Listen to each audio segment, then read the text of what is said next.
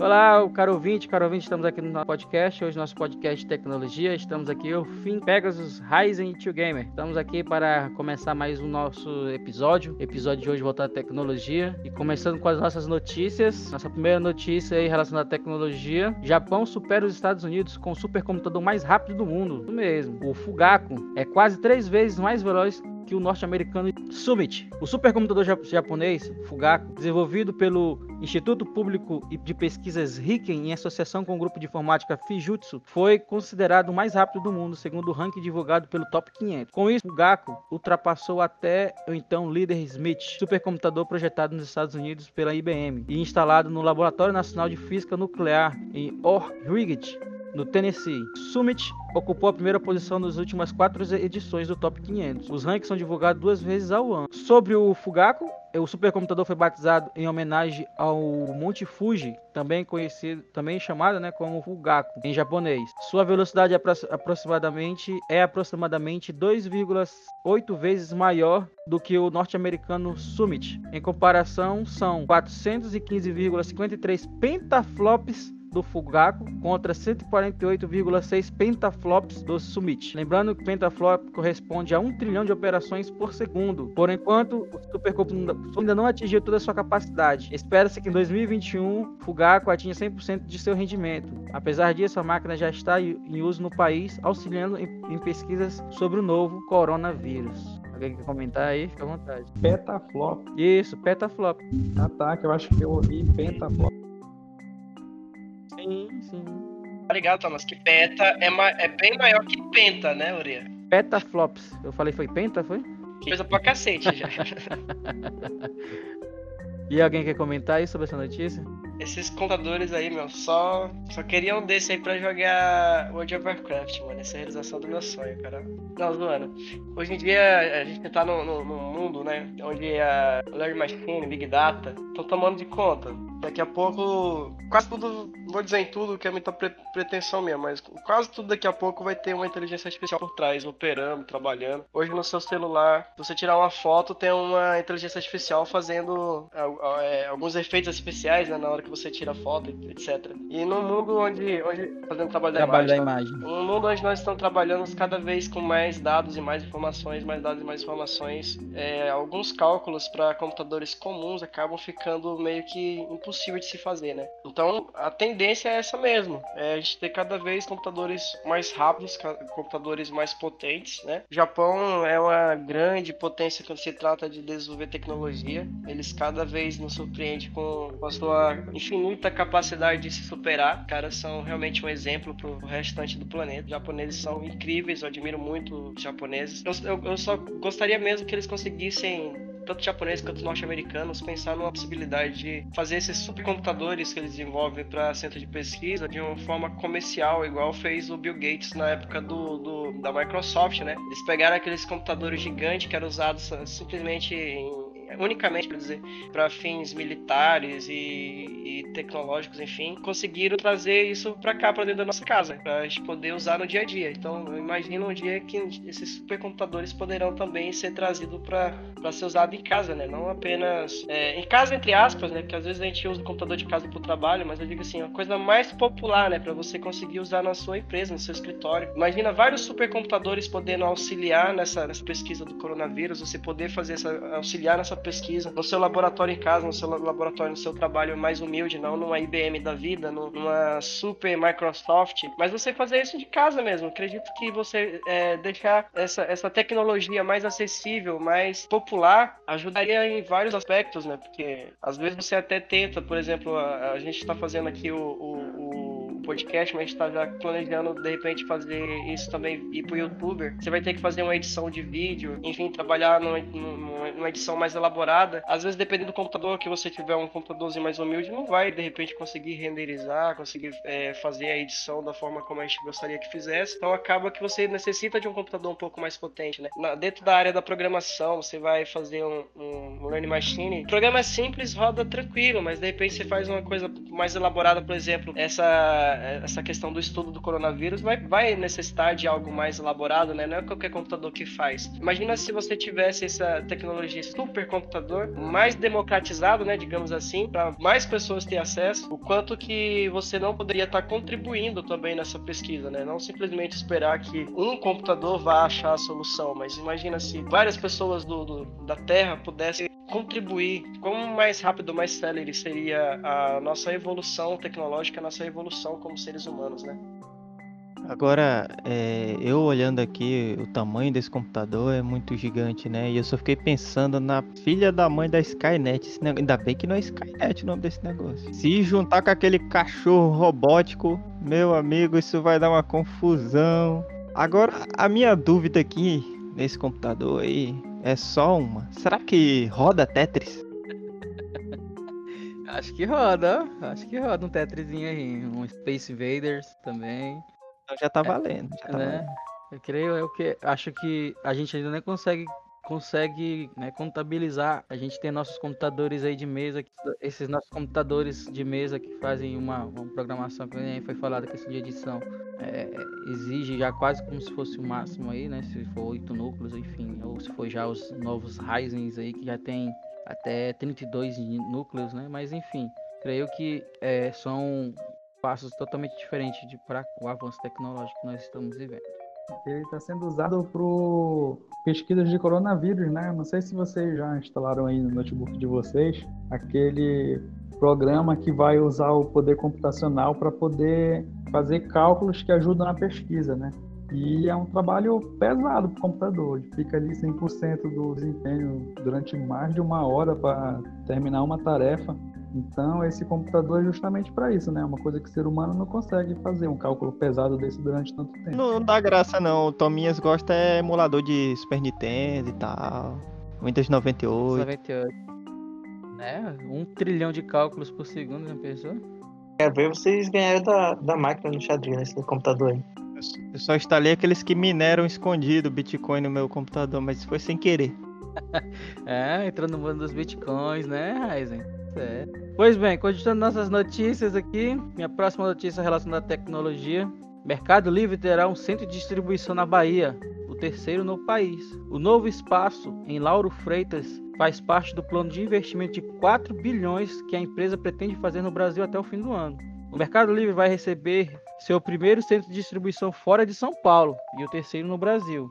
No espaço de Lauro, Lauro de Freitas, na Bahia, faz parte do plano de investimento de 4 bilhões que a empresa pretende fazer no país até o fim do ano.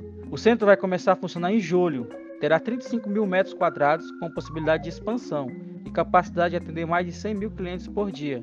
No início, serão 50 funcionários no espaço, mas poderão ser gerados até 500 empregos diretos. Juntamente com o centro de distribuição, a empresa fará um programa social para a educação de 120 jovens de Lauro de Freitas, que alguns serão contratados ao final do projeto. Até então, o Mercado Livre tinha dois centros de distribuição, em Cajamar e Louveira, em São Paulo. Atualmente, pouco mais de 50% do que é vendido pelo Mercado Livre é entregue com, a logística própria. O objetivo é continuar aumentando essa taxa, bem como melhorar a capacidade logística em outras regiões do Brasil. Além dos CDs, a empresa planeja, planeja terminar o ano com 25 20 2,5 mil pontos avançados de distribuição, espaços menores em que os vendedores parceiros podem depositar a mercadoria para ser entregue pelo serviço próprio do Mercado Livre. Vem comentar aí essa notícia aí? Interessante, né? Mercado Libre, uma empresa argentina, né? Foi fundada, começou suas operações em 1999, lá na Argentina em agosto. Em outubro de 99 já estava no Brasil, em novembro no México, em dezembro no Uruguai, é, em fevereiro de 2000 na Colômbia. Uma empresa gigantesca, né? Hoje, é, ela opera já em 19 países, talvez até mais. Tô lendo uma notícia que, que eu puxei na internet, então talvez hoje já sejam mais empresas, mas é, é o maior site de e-com- de e-commerce é, da América Latina, né, em número de visitantes. Então, olha só, é, operação na Argentina, Bolívia, Brasil, Chile, Colômbia, Costa Rica, Equador, El Salvador, Guatemala, Honduras, México, Nicarágua, Panamá, Paraguai, Peru, República Dominicana, Uruguai e Venezuela. Então é gigante, né? E quem é que nunca fez sua comprinha lá no Mercado Livre, né? A gente é, queria que abrisse uma, aqui no norte, né? Mas é, já tendo no Nordeste já dá uma ajuda, eu creio. Ainda falando de Mercado Livre, Mercado Livre ele desistiu do empreendimento que ele ia fazer em Gravataí, Rio Grande do Sul. É uma gigante mundial do, do comércio online, como bem o Ryzen disse. A empresa já havia interrompido obras e contratações do novo centro de distribuição em fevereiro e a mesma desistiu do, do, do empreendimento. Abre aspas, Mercado Livre confirma que infelizmente as negociações com o governo gaúcho para desburocratizar a atuação de vendedores de fora do Rio Grande do Sul dentro do estado resultaram infrutíferas até o momento. No entanto, mantemos nosso propósito de instalar um centro de distribuição é, sul do Brasil, por ser um importante mercado para nossos usuários, tanto vendedores como, quanto compradores da plataforma. Fecha aspas. Realmente uma pena, né, que a burocracia brasileira vem pedindo de várias outras empresas, não apenas Mercado Livre, de estar tá podendo se ramificar pelo Brasil, né, para trazer mais benefícios é, para nós que somos o consumidor final, né. Conforme com o Raiz muito bem lembrou, né, o Mercado Livre ter essa, essa questão logística aí, né, muito forte na, na, na América do, na América do Sul aqui, e principalmente querendo combater a, combater no sentido comercial, né? Algumas grandes também que estão chegando, né? Na Amazon já tem um centro também aqui no Brasil, então tudo isso é para que a, a mercadoria não fique parada tanto tempo, né? Nós sabemos aí que às vezes nós, as nossas compras ali destinam, principalmente nós nortistas, né? Belém para o restante do estado é, é, no mínimo uma semana ou mais, né? Então, é, logisticamente falando, esses centros eles acabam dando um ponto de apoio, um ponto de suporte muito bom para que a mercadoria chegue mais rápido, né? E visando isso, né, a questão geográfica do Brasil, o Brasil é quase um país continental, creio que com mais pontos a agilidade e o atendimento aos clientes fique melhor. Alguém tem mais algum comentário? Com relação à logística também, além de chegar mais rápido, eu acho que provavelmente o frete ficaria mais em conta, né? Porque tem coisa que você busca comprar na internet, às vezes não só no site do Mercado Livre, mas em outras, e você acaba desistindo de comprar porque o frete não compensa. Você vai pagar mais caro no frete do que no produto em si. Eu mesmo olhei algum, alguns produtos que eu estava interessado em comprar recentemente, desisti de comprar pela internet por causa do frete. O frete era praticamente o dobro do preço do produto. Eu falei, não, sem condição. Com esse preço aí eu compro aqui na minha, na minha cidade mesmo, pego na hora. E ainda economizo o frete. De fato, de fato. Né? Uma, a questão é, é essa. É, acho que essa parte que a gente acaba não vendo, né? Logística. É, essa parte que a gente não vê, né? Que a logística é fascinante. Né? A gente às vezes só fica acompanhando ali, né, o tempo no, no, no, smartphone, no computador, o código de rastreio, mas por trás daquilo ali existe um trabalho bem árduo né, onde prazos, né, e tudo isso é, acaba sendo impactado principalmente na, na, na, experiência do cliente. Então, quanto melhor for distribuído e mais ágil for é, essa área, a, uma área que cresce cada vez mais no Brasil, a logística ela, ela exige, né, um trabalho bem minucioso nesse, nessa questão. E com um apoio desse, creio que as mercadorias chegarão com mais agilidade, né? É, eu fiz uma compra recentemente, né, neles, e é algo bem, bem, bem pesado e já está em Ananindeua, né? Isso não tem nenhuma semana. Então creio que assim que a, a, logística deles está bem avançada nesse sentido. É, no caso essa, essa questão é porque algumas empresas elas fazem o que, né? Elas colocam o preço baixo, mas acabam compensando, né, entre aspas, esse preço pela pela logística, né, de envio, de transporte e tudo mais. Lembrando que é, hoje no Brasil, né, existem poucos meios de transporte, né? Nós temos os correios e algumas empresas que fazem um trabalho similar aos correios, mas nós também estamos, ter, estamos tendo algumas empresas que já estão chegando, né? Por exemplo, a Fidex já está chegando no Brasil, então creio que é, agora com esse centro de distribuição do próprio Mercado Livre também, é, é isso vai dar uma, um dinamismo maior dessa, e desse envio e chegada de produto. Alguém quer comentar mais alguma coisa? Jackson lembra daquele filme do Tom Hanks perdido na ilha. Isso, Náufrago. Náufrago. Ele, ele é um. Na, na verdade, no filme ele é um, um, Como é que se diz? Ele é um. um entregador, né? E ele. ele eu acho é que ele não é entregador, não, cara. Eu acho que ele é um cargo mais alto. Só que. É, ele... não, sim, mas ele trabalha na área da, da coisa, até que ele tem uma uma encomenda que fica com ele, que ele guarda, que no final do filme ele entrega, né? Então, mostra o compromisso uhum. dos caras. O cara pode naufragar, mas ele vai entregar a encomenda. Qual é o nome do coco mesmo? Da bola? Wilson. Isso. Ele trabalha na qualidade das entregas, tanto que eles colocam um rastreador na encomenda e a encomenda chega, aí ele abre e tem um cronômetro, né? Ele fala, olha, essa encomenda aqui levou tantas horas para chegar aqui, a gente tem que reduzir isso. Essa é uma das cenas. Exatamente, né? A questão da qualidade. Wilson, tiro! Pois bem, gente, com isso eu encerro minhas notícias. Agora com vocês, nosso querido amigo Ryzen. Olá, queridos ouvintes, queridas ouvintes.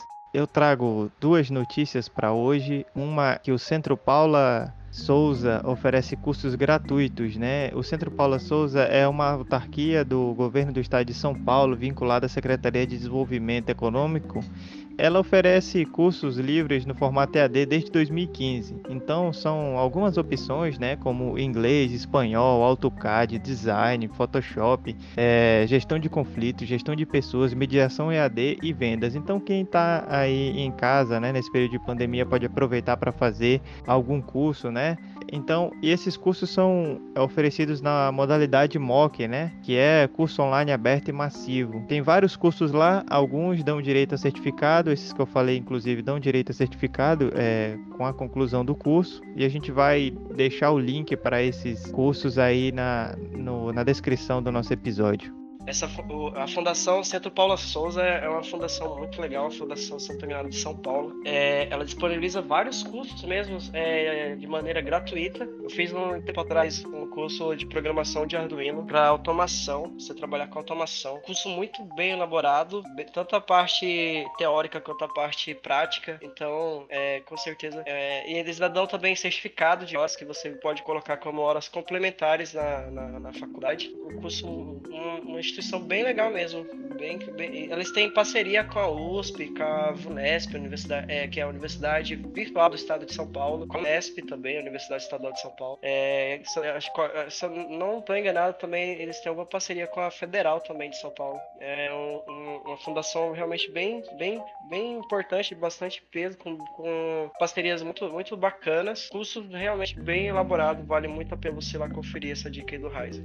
É, a segunda notícia que eu trago hoje hoje é que pesquisadores criaram uma linguagem de programação quântica que é intuitiva, chamada Silk. A programação quântica ainda é muito complexa, né? Mas ela, essa linguagem Silk pode se tornar mais acessível. Então, pesquisadores do Instituto Federal de Tecnologia de Zurique, na Suíça, lançaram o que eles consideram a primeira linguagem quântica de alto nível, né? Aí a gente tem que explicar o que seria essa linguagem de alto nível. É algo que se utiliza na programação para se referir às linguagens mais legíveis, mais simples, né, como Python e JavaScript. As de baixo nível são as mais próximas à linguagem da máquina, né? São códigos que não foram palavras, não formam palavras. Então, as linguagens de baixo nível são utilizadas em casos onde é necessário um melhor aproveitamento da arquitetura da máquina, né? Então, é, uma maior velocidade de processamento, em processadores não muito rápidos. É, enquanto, diferentemente, essa o Sendo uma linguagem de alto nível, ela é mais programada conforme a utilização. Ela não é tão projetada para torno da construção e funcionamento do hardware, mas sim é, das pessoas que vão utilizar aquela linguagem. Outra coisa também que o Silk melhora na computação quântica é no que tange a memória RAM, né? Na computação convencional é, é utilizada a memória RAM é, daqueles computadores que estão daqueles programas que estão sendo executados no momento. Quando esses dados não estão sendo é, usados, há uma liberação da memória RAM já na computação quântica, isso só é possível por meio do, do que é chamado descomputação. Então, a, a linguagem Silk conseguiu uma forma de implementar essa exclusão, essa descomputação de arquivos, sem causar erros e sem necessidade de operação humana para a realização da tarefa, né? Então, aí a gente é, chega numa possibilidade de termos uma linguagem de programação mais intuitiva, né? Que é mais familiar ao utilizador, né? Não é uma linguagem que é mais voltada à questão do hardware. Basicamente, basicamente é isso a notícia de hoje. Eu acho que agora o, Chrome não vai ter mais aquela questão, aquela, aquele problema de ficar comendo memória, né? Toda vez que você vai usar o Chrome, cada aba que você abre gasta não? 30% da, da memória. é horrível isso. Na, na verdade, é, é uma tecnologia. Cara, vocês têm que. Vocês têm que olhar muito o que que. Qual site vocês estão usando, o que, que esse site faz. Porque tem muito site que ele deixa de como se não tivesse acontecendo nada, mas por trás ali tá rolando vários processos que, ele, que eles fazem lá. Inclusive teve um tempo que o pessoal fazia muito isso para minerar e minerar Bitcoin. E, inclusive, no, no Chrome eu tenho a, algo bem legal, que é o gerenciador de tarefas interno dele. Você pode, por ele, ir, ir olhando o que cada aba está consumindo e ir fechando. E depois você só recarrega e tu volta a trabalhar de boa. Por isso que eu utilizo o Mozilla. Eu uso eu notei que, que às vezes fica comendo a memória mesmo. Mas é. O meu professor Não se engane que no Mozilla também acontece, só que você não percebe. professor tava explicando que essa questão é porque às vezes o o cara que, que, que Pronto, vou usar o Edge agora. o cara que projeta, que programa o, o site, ele esquece de usar é, alguns, alguns linhas de código simples, como o fclose, por exemplo, que fecha a, a- a aplicação automaticamente quando você não está usando. Então, às vezes acontece isso. É, mas voltando aí à questão da computação quântica, que é muito interessante isso, né, Raiza? Essa linguagem, ela, ela vem basicamente para facilitar a vida do programador, né? O pessoal que programa das antigas aí sabe que antigamente era terrível para programar. Por exemplo, quando você vai para a faculdade de ciência da computação, é, engenharia da computação, enfim, engenharia de software, essas, essas faculdades que você vai ter que trabalhar programação, a primeira linguagem que você aprende é a, é a- a linguagem C, uma linguagem de 1970. Então ela é bem, ela é bem próxima da, da, da- da linguagem da- do computador, apesar de que ela, ela já está mais moderninha também. Ela não, está mais tão próxima da linguagem do computador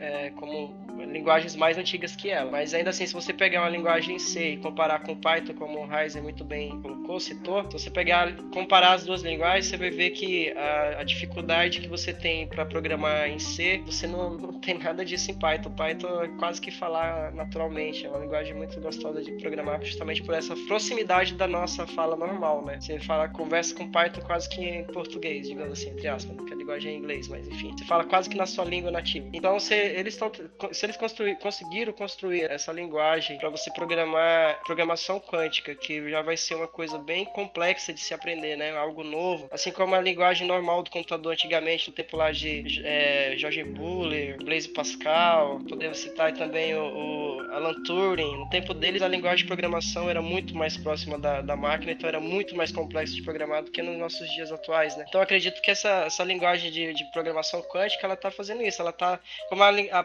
computação quântica está nascendo agora, vai ser um pouco mais complexos, mas a tendência é que linguagens como essa que o Ryzen citou é, venha cada vez mais é, surgindo e facilitando cada vez mais para que se possa programar de maneira mais intuitiva, mais simples, mais fácil na, na programação quântica, né? Realmente você conseguir fazer esse desalo- desalocamento de memória usando a- simplesmente a, a- a linguagem de programação de uma maneira automática, maneira ra- mais rápida, evita esse erro que a gente citou do, do Chrome, por exemplo, que fica comendo a memória, pelo, pelo programador ter esquecido de, de, de dar um F-close, um simples F-close, evita esse tipo de coisa, porque quando a gente vai ver na, na computação, 99% dos erros que dá é culpa humana.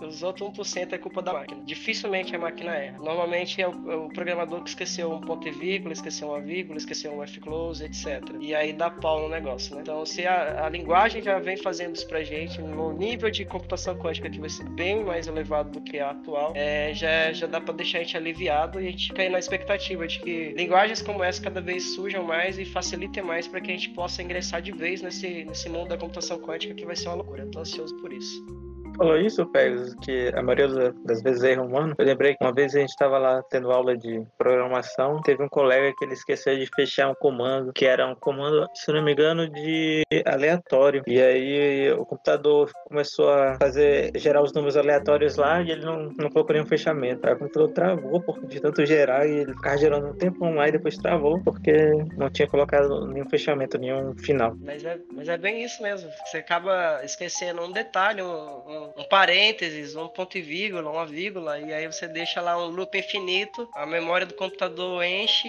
estoura a memória e já era. O computador trava, buga. Aí já era. Tem que fazer desligar o computador da tomada às vezes.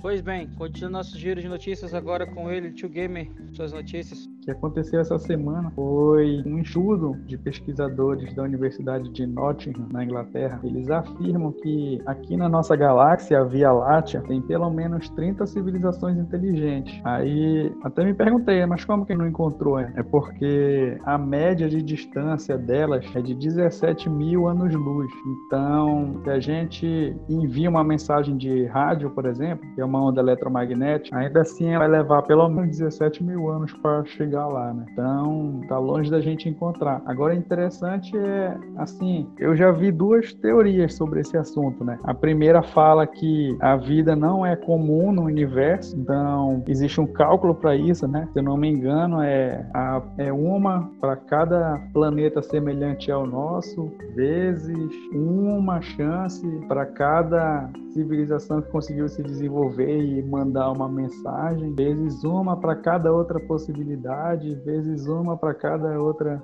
possibilidade. Então, cada fator que vai se colocando na equação fica mais difícil de que se comprove uma vida fora da Terra. Né? A segunda teoria que é desse estudo aqui é de que a vida é muito comum, né? Então, se você tem um planeta parecido com a Terra, um Sol uma estrela como o Sol e tem vegetação, tem água, as chances de ter vida ali é muito grande. É interessante que eles estão afirmando, né? Olha, tem pelo menos 30 só aqui na nossa galáxia. E aí eu fico confuso, né? Uma hora é difícil, outra hora é fácil.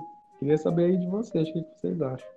Assim, eu não acho que seja difícil realmente existir vida fora da Terra. Porque, assim como a gente apareceu aqui na Terra e vários planetas que eles conseguem, não comprovadamente, mas com probabilidade, grande probabilidade, ter condições ideais, assim como ocorreram na Terra, então seria bem possível que realmente existissem seres lá. E eles poderiam não ser como os humanos, seria, pois poderiam ser um processo de evolução diferente e poderiam ser muitas vezes que nem vários filmes que nós já vimos, que eles, talvez eles fossem parecidos, até humanoides, mas com algumas diferenças, talvez com mais braços, ou talvez com braços maiores ou menores, talvez com orelhas pontudas, como os elfos seriam. E, mas aí, para fazer um, um contato com a gente seria difícil, pois geralmente esses planetas estão a uma distância muito grande da Terra.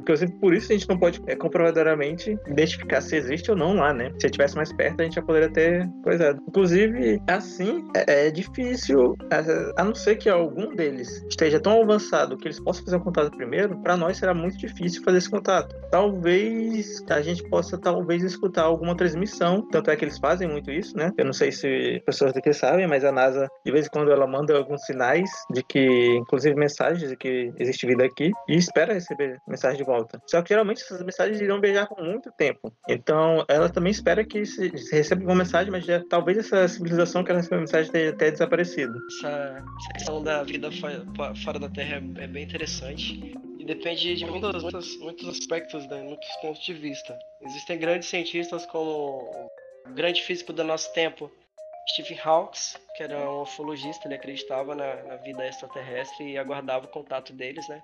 Infelizmente morreu sem, sem ter esse contato. Depende muito do, do, dos pontos de vista que você vai abordar. Se você abordar de um ponto evolucionista, com um olhar evolucionista, é, de fato a forma como o Fink abordou tá, tá correta. Há a possibilidade sim, e a, e a grande probabilidade de ter formas distintas dos humanos, né? Quando você olhar com olhar com, com outra com outro ponto de vista, por exemplo, o ponto de vista criacionista que de, fato é o meu é o meu é a minha visão, minha visão ela é criacionista. Não sei se, se nossos ouvintes conhecem a visão ou não. Pessoas que estudam colégio adventista, por exemplo, eles sempre são, são direcionados para esses dois pontos de vista, né, o evolucionismo e o criacionismo. E a partir do momento que você estuda isso de maneira acadêmica, você escolhe qual ponto de vista que você vai querer ou não. É, eu escolhi o ponto de vista criacionista. E quando se fala de, de vida extraterrestre do ponto de vista criacionista, nós pensamos da seguinte forma: se Deus criou os seres humanos na Terra, por que ele não criaria outros seres em outros planetas, né? Inclusive, livros da, da Igreja Adventista cita que sim, há vida em outros planetas. Então, nós como cria criacionistas acreditamos em vidas em outros planetas. A gente não, não aguarda o contato deles por motivos que eu não, não vou entrar em detalhe agora, não, não há porquê, o debate não é esse. Mas sim, nós criacionistas acreditamos em, em vida extraterrestre, mas não dessa forma como Hollywood pinta, né? ETs com cabeção, com anteninha, da cor verde, enfim. É, a gente acredita que são outros seres que Deus criou em outros planetas e que não, não tiveram contato com o pecado, por isso não tem, eles não têm contato com, com o nosso planeta que seria um planeta apenas de pessoas pecadoras, digamos assim,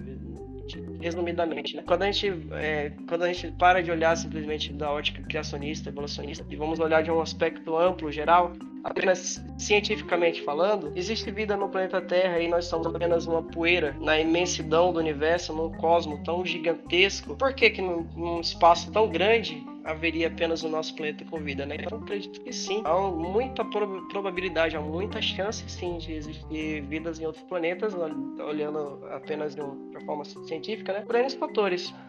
Vários planetas parecidos com a Terra foram encontrados, inclusive, telescópios como o Hubble e outros. É, como o Fink bem citou, a NASA eles, eles têm radiotelescópios, né? né o Fink falou, né, Fink? Eles têm, a NASA tem radiotelescópios que sempre estão enviando sinais e procurando sinal para receber, né? Eles tanto enviam quanto te, esperam receber algum sinal de rádio, enfim, uma frequência que possa mostrar que é uma, uma, uma civilização inteligente que também está procurando outra civilização inteligente, né? Então é uma, um assunto muito, muito legal, muito interessante. Vários planetas é, em zonas habitáveis foram encontrados, mas como o Fink bem disse, está numa distância muito grande da Terra, né? A gente demoraria alguns milhões de anos para chegar lá, viajando na velocidade da luz, velocidade que nós ainda não conseguimos atingir, né? Então é uma distância realmente muito, muito longa. De repente, quando essa, esse sinal chegar lá, o sinal chegar aqui, já não vai ter ninguém para receber essa, essa mensagem, né? Cara, tô falando aí, me lembrou de uma história, só que eu não lembro qual é a história, e trata de uma civilização muito avançada que faz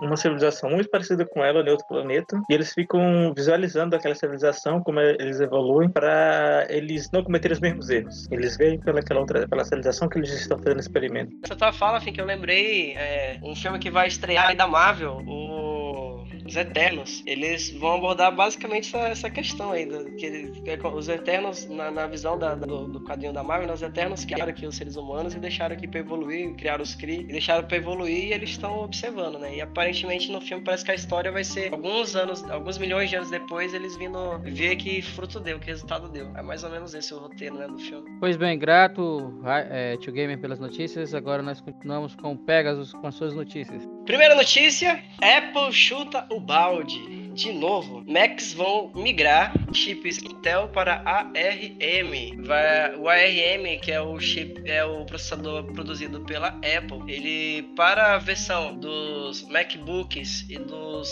Mac Pro, eles vão passar a se chamar Apple Silicon, que seria para poder diferenciar já dos processadores utilizados nos, nos dispositivos móveis. Apple afirma que a intenção é acabar de vez com a linha de processadores de 32 bits que eles, que eles usavam né, da Intel, assim como também os, os da AMD. Alguns deles também têm arquitetura de 32 bits. É, abandonar de vez essa, essa arquitetura de processador e passar provavelmente para processadores de 64 bits, né? E a, o, o objetivo deles com isso é o quê? Aumentar a performance do processador, diminuindo o consumo de energia. Que os processadores 32 bits atualmente, eles para poder aumentar o desempenho, eles precisam aumentar o consumo de energia, né? E a Apple quer fazer exatamente o contrário. Eles querem aumentar o desempenho, diminuir e diminuir o consumo de energia, né? Nós vemos aí a, a gigante Apple querendo dominar de vez o mercado, né? Com, lançando seus próprios, seus próprios processadores. E eu torço mais para isso dar certo mesmo. A gente não ficar apenas mercê aí dos processadores Intel e processadores AMD, né? Quanto mais variedade de processadores no mercado, para nós, o consumidor final, para o usuário, melhor. Pena é que, infelizmente, a Apple não pensa assim como eu, né? Então ainda não há uma, algo falando a respeito da possibilidade desses processadores da Apple ser abertos para outros dispositivos, né? Provavelmente o processador dela vai ser apenas por dispositivos Apple, né? Que na minha opinião é uma pena. Eles deveriam fazer assim como a AMD e Intel e disponibilizar esses processadores para que outro, outros dispositivos, não apenas os deles, pudessem usufruir desse, desse, desse processador, né? E quem sabe mais para frente a gente pudesse também ter uma placa mãe onde você pudesse optar entre os três processadores que você queria usar, o Apple ou AMD ou Intel, né? Uma, uma placa mãe que suportasse ambos, todos os três seria no meu ponto de vista, fenomenal. Seria muito bom mesmo. Você não precisar ficar trocando de placa-mãe toda vez que você precisar trocar de processador, né? O que vocês acham a respeito disso? Ryzen, seu nome aí já é de um processador. Eu não entendi se tu achou bom ou ruim, porque chuto balde pra mim é ruim. Então, a pessoa que escreveu, que escreveu a, a, notícia, provavelmente pelo título, né, achou ruim a Apple ter, ter feito isso, mas eu, Pegasus, achei fenomenal. A Apple tá mais do que certa em investir nos seus próprios processadores e eu, por mim, teria mais empresas que tivessem mais processadores, porque quanto maior a concorrência, na minha opinião, quanto maior a concorrência, melhor pro, pro consumidor, porque isso faz com que as empresas briguem para melhorar a qualidade e acaba, por, por ter bastante demanda, acaba baixando o preço. Né? É uma regra simples de mercado. Então, eu, Pegasus, achei fenomenal isso. Achei sensacional. E vocês? Eu acho que o chutar o balde foi é, num sentido de, de abrir mão, né? De uma coisa meio que inesperada e repentina, né? O cara lá foi chutou o balde, né? Perdeu o controle. É, mas nesse sentido, é, você tem uma parceria de longos anos e você anunciar assim, né? Meio que chutou o balde da Intel, né? Eu queria linkar essa notícia aí do nosso querido Pegasus a uma notícia do nosso querido Tominhas que falou sobre o Fugaku, né? E o Fugaku, na verdade, ele é equipado com processadores ARM, né? Então, é, o Fugaku hoje, o supercomputador mais rápido do mundo, vem equipado aí com ARM, né? Eu acho que já é uma boa notícia para para a Apple nesse sentido, né? Então é a primeira vez que um computador com ARM é, conquista esse título, né, de supercomputador mais rápido do mundo. Bem observado, Raiz. Isso é bem legal mesmo, né? É até bom a gente saber também que a Apple está abrindo os horizontes aí e disponibilizando o seu processador para outras máquinas que não sejam delas, né? Então vamos lá. Próxima notícia: como funciona o Kinopop?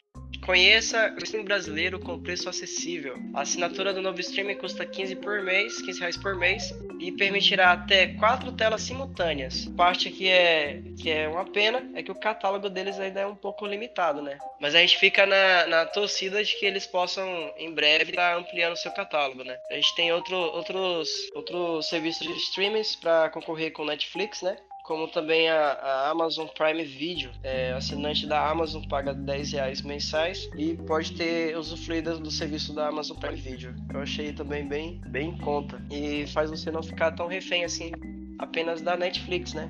No momento, em questão de catálogo, ainda é a, a melhor, na minha opinião, né? Que tem mais variedades e, e assim, um portfólio mais interessante. Mas essas outras aí vêm chegando é, e provavelmente vão conseguir se destacar. Né? Assim, assim, eu realmente não acho muito que dá, dá muito certo agora. Ainda mais porque, tipo, não só Netflix, é uma de grande peso, né? Porque de streamer, principalmente mundial, que a gente vê hoje em dia, a gente pensa em Netflix, só que, tipo, nós temos a HBO, nós temos a Amazon e nós temos a, o Disney Plus também, né? Que surgiu aí e todas as coisas novas da Disney vão para Disney Plus e não para os outros.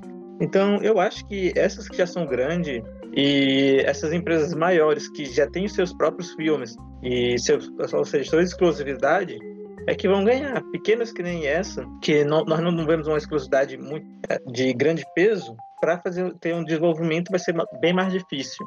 Filme, é, até para colocar coisas como filmes novos, recentes, né? Que são que têm direitos caros para ser conseguidos, né? Então eu acho que essas grandes ainda vão dominar por um tempo.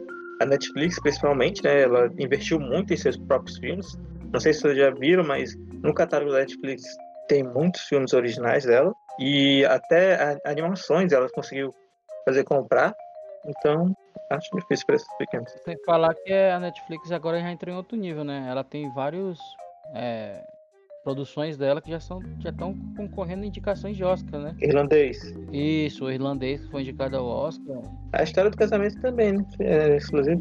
Então quer dizer que é, ela tá entrando já em outro nível, né? Em questão de produção. Creio que a Netflix tem outra. Mas como o Pegasus falou, em questão de custo-benefício, nós já temos algumas outras, né? A Amazon, por exemplo, tem um custo-benefício aí para você olhar no final bem interessante. Essa aí que a gente está falando também tem um custo-benefício bem interessante também. Mas acredito que a Netflix ela já se consolidou não só por questão de, de, de, ter a distribuição, mas também por ter as suas, as suas séries é, produzidas, né? Então essas produções dela acabam aqui garantindo um público público específico para ela, né?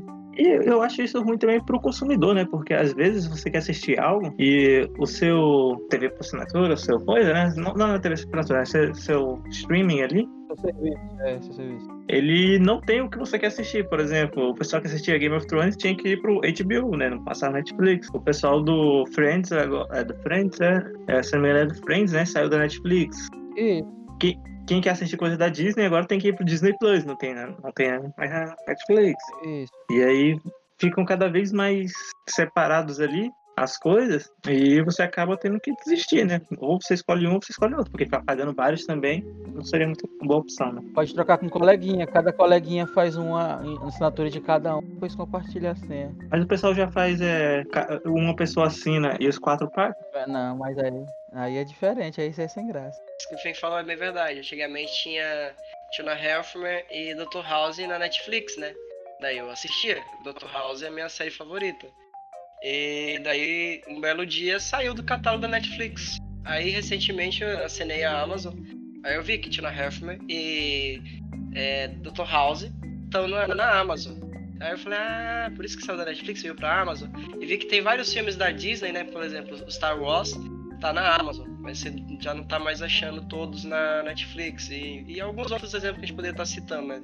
Então essa questão de você ter que assinar vários para poder ter tudo que você quer assistir realmente é, é um pouco chato isso. É, creio que, como, como a gente mesmo falou, é aquela questão que foi colocada aqui. O mercado ele vai diver- diversificar, né? A Disney viu que tava perdendo porque ela, ela tem toda a estrutura, tem toda, né, uma, a estrutura que fazia de produzir, só tava ofe- oferecendo. Agora não, ela criou uma plataforma para os outros assistindo nela, né? Tanto é que uma das séries aí delas aí, que até foi o próprio Ryzen já falou na notícia que foi uma das séries mais, é, como eu posso dizer assim, é, pirateadas, né? Nesse, nesse sentido, foi o do Mandaloriano, né? O pessoal tava fazendo as, as comentários, mas a Disney Plus nem inaugurou no Brasil, né? Então, por aí a gente vai levando a, a vida. E a gente já sofre isso com os games, que eu, eu tenho Sony, né? Aí algumas vezes eu quero ter um jogo tipo Zelda, da Nintendo, Gears of War. ou aquele, eu acho que é Scalebound, né? Que é aquele da Microsoft, Então, Gears of War, Fo- é o Forza, né? Forza. Aí tipo, Não, acredito que isso, eu acho que, tipo assim, é é aquela questão. Hoje, é, eles viram muito, acredito que hoje tem muito disso, né? Que nem o, Fink lembrou muito bem, né? Se você, por exemplo, for pra, pra videogame, ah, eu quero jogar um, Mario Odyssey. Você não vai conseguir cons- jogar no seu console Xbox ou no seu Playstation, você vai conseguir jogar no console do Nintendo Switch. Ah, eu quero jogar o Forza Horizon, você vai conseguir jogar no PS4. Agora o pessoal do PC acaba jogando, né? Devido a essa, essa, essa questão, mas enfim, os seus exclu- os exclusivos de cada, de cada plataforma acaba que fazendo isso. Ou você vai escolher aqueles, aquela, aquele console, né, que onde vai rodar tudo, ou você fica sem jogar, né? E da mesma forma vai ser com os filmes daqui a um tempo. Ou você escolhe o serviço que você quer, ou você fica sem assistir. Ou faz que nem a gente, compartilha com um coleguinha. Pois bem, pessoal, ah, essas eram minhas notícias. Passo agora a voz ao Thomas para finalizar nosso podcast. Pois bem, chegamos agora no nosso momento de recomendações. É, a minha recomendação hoje, ela fica num- numa série que eu achei, né? É uma série meio antiguinha, mas ela entrou num catálogo da Netflix. E é uma série que eu tive muita vontade de assistir no tempo. Eu me lembro que quando ela lançou, ela, ela era muito legal, chamou muito minha atenção. Tanto é que tem até o Chris Evans nela, né? Antes, antes de, de ele ter o sucesso com os filmes do Capitão América. Heroes, né? Ela entrou agora na Netflix, na plataforma da Netflix. E eu vou assistir de novo pra mim entender de novo aquela história muito maluca lá do Heroes. É, então essa é a minha recomendação hoje. Alguém tem mais alguma recomendação? Duas recomendações de filmes. A primeira recomendação é Clube dos Cinco. É um filme de 1985, onde cinco adolescentes do ensino médio cometem pequenos contratempos na escola, né? E sofrem a punição de passar o sábado no colégio. E esse grupo de cinco, eles reúnem jovens com perfis completamente diferentes, né? O popular, a patricinha, a esquisito, o nerd e o rebelde. Então, é um filme muito legal, é um filme clássico, um filme, como eu disse, de 1985. O outro filme já é um filme mais recente, mas é uma continuação, só que você pode assistir assistir esse sem assistir o anterior. É claro que é bom assistir o anterior, né? Mas é Blade, Blade Runner 2049 é a indicação. É um filme de 2017. É, após descobrir um segredo enterrado há muito tempo que ameaça o que resta da sociedade, um novo policial embarca na busca de Rick Deckard, que está desaparecido há 30 anos. Então é um filme que é uma continuação de Blade Runner, filme mais antigo, mas dá para assistir esse filme sem assistir o anterior é, e entender algumas coisas. Eu recomendo assistir o anterior também, mas a recomendação de hoje é do Blade Runner 2049, filme de 2017. Eu quero aproveitar que eu já citei, né? Vou recomendar as duas séries que eu falei anteriormente. Dr. House conta a história de um, de um médico bem excêntrico que usa de métodos questionáveis para diagnosticar as patologias de seus pacientes. É realmente uma série bem legal, bem divertida. Cada episódio tem em média aí de 49 minutos. São, são enganado, oito temporadas. Você vai acompanhando a evolução dele como médico e como pessoa e também dos, das outras pessoas, dos outros personagens, né, que, que participam da, da série. Uma história bem legal. Ao passo que você acaba vendo casos reais da medicina, né? E acaba aprendendo um pouquinho ali. Claro que nada que você vai sair é, dando uma de doida e querendo sair pagando de médico por aí, né? Mas apenas curiosidades acadêmicas ali que você pode estar observando. Provavelmente alguém formado em medicina poderia ter visto alguns erros nas cenas também, né? Que eu, que não sou médico, não notei. Mas a série é muito legal, eu indico ela. Muito bom, e a outra série bom. que eu havia comentado, Tina Helfman, um clássico Charlie Sheen. É, não que ele seja o, o, diretor nem nada, gente. Ele é o, o, um dos personagens principais, né? É, a série acabou justamente a de briga dele com o diretor, que eu achei um, um infortúnio. Era minha, uma, das, uma das minhas séries favoritas, então fica aí a dica. Dois Homens e Meios em português, na Health, né? É muito boa mesmo. Conta a história de, de dois irmãos, né? Um rico e um pobre, para variar. Pai de família, digamos assim, um bêbado. e a, a trama da, da vida deles muito espelhada na vida real, né? Em, algum, em algum, alguns casos que você pode estar notando ali algumas leves semelhanças com a sua vida ou não. e são episódios curtos, episódios de aproximadamente 20 minutos.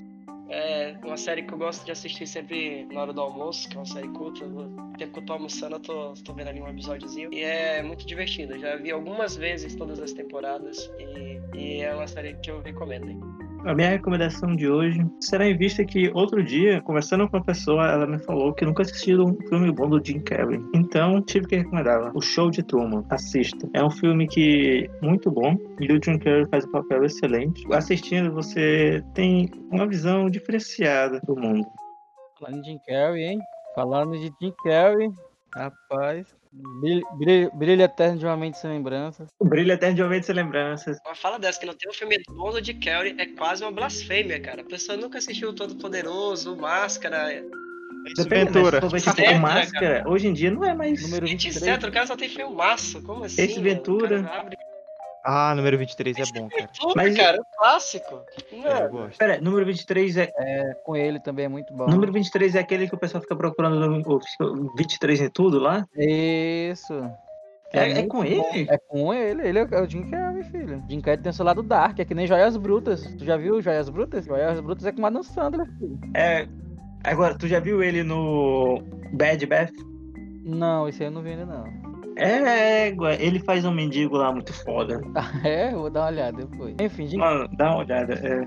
Manda aí depois que eu vou dar uma olhada. Beleza, pessoal? Então é esse nosso podcast. Agradeço a todos. Agradecimento especial aí para o fim. Pegasus, Ryzen e o Tio Gamer. Com isso, nós encerramos esse nosso podcast. E até o próximo. Tchau. Bye, bye.